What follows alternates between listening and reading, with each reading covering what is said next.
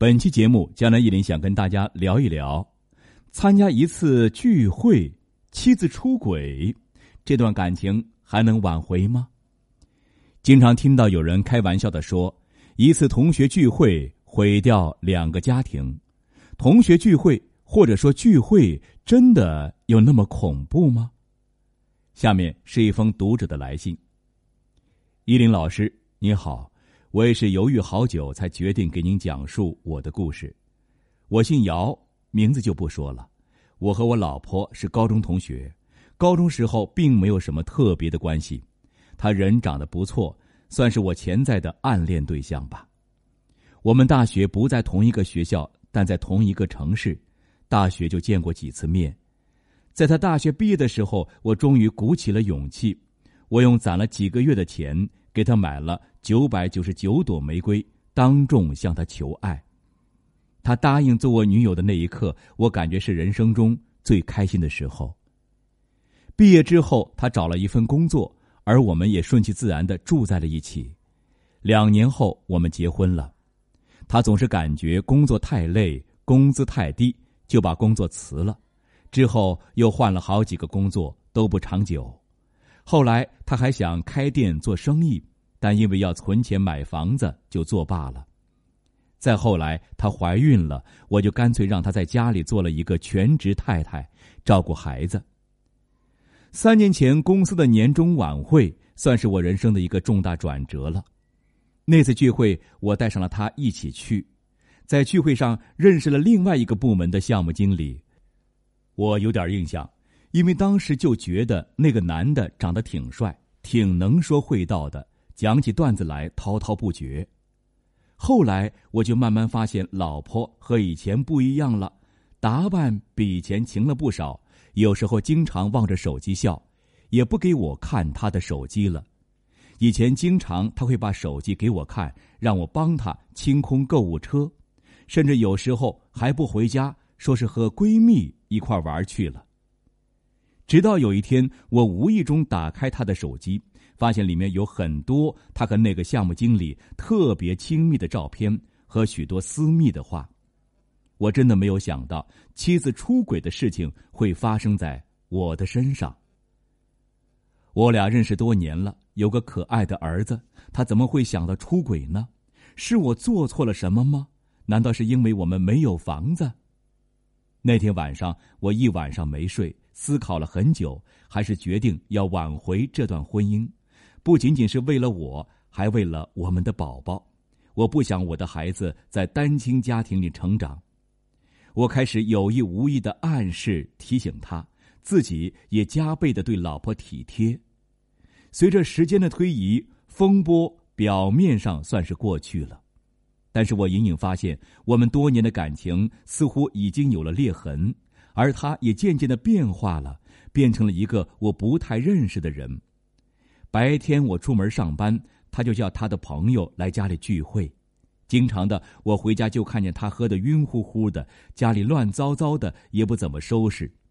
有时候晚上很晚才回来，打电话也不接，醉醺醺的回来，说也不知道到哪里去了。仿佛在家里，我就是一个透明空气一样。由于白天我要上班，我就把我妈叫来照顾儿子，但是老婆常常因为鸡毛蒜皮的事情就大发雷霆，和我妈吵起来，我夹在中间也很为难。后来我偶然的和几个关系不错的老同学聚餐的时候，听一个哥们说起，我老婆在大学谈过几次恋爱，时间都不长。而他一直追求隔壁班上一个各方面条件都不错的富二代，好像被拒绝了好几次，他很不死心。我猛然想到，他毕业的时候答应做我女朋友，难道是退而求其次的选中了我这个备胎？我真的不敢多想。不管怎么样，十几年的感情不是那么好割舍的。再说，我也不想我儿子那么小就失去妈妈。只是那件事情之后，老婆的态度让我很心寒。请问易林先生，面对这种情况，我该挽留我们的婚姻吗？下面是江南一林的回复。这位朋友，你虽然有主见，很重面子，但并不是那种大男子主义之人。你的内心很柔软、恋旧、重视家庭，可能依赖性较强。姚先生也反馈说，他很看重家庭和家人。他的母亲很强势，也很能干，为家庭付出很多。他很依赖他的母亲。依林要说的是，像你这样的人，做事情也不喜欢复杂化，尤其容易心软，遇到重大事情羁绊重重。你的婚姻结构很不佳，容易离婚，并且婆媳关系也不大好。姚先生反馈，的确如此。我的母亲和我妻子。在观念和生活习惯上都是谈不拢，总是在我面前嘀咕。我的妻子对我母亲也是不冷不热的，还经常吵架。江南一林要说的是，这位朋友，你问到的是是否应该挽回婚姻的问题。其实呢，你们的感情在二零一六年、二零一七年这两年婚姻状况已经是很不理想、岌岌可危了，家庭不和谐，吵吵闹闹。唉，亏你是怎么度过这两年的呀？关于你的婚姻的去留，江南一林只能说，你们的感情婚姻恐怕很难到白头，很容易离婚。但是否离婚，还得由你自己做主啊！你最好能和你妻子找个时间，开诚布公的谈一谈，把各自的想法说出来，把各自的心结敞开来。毕竟你们相识多年，不是那种闪婚闪恋可以比拟的。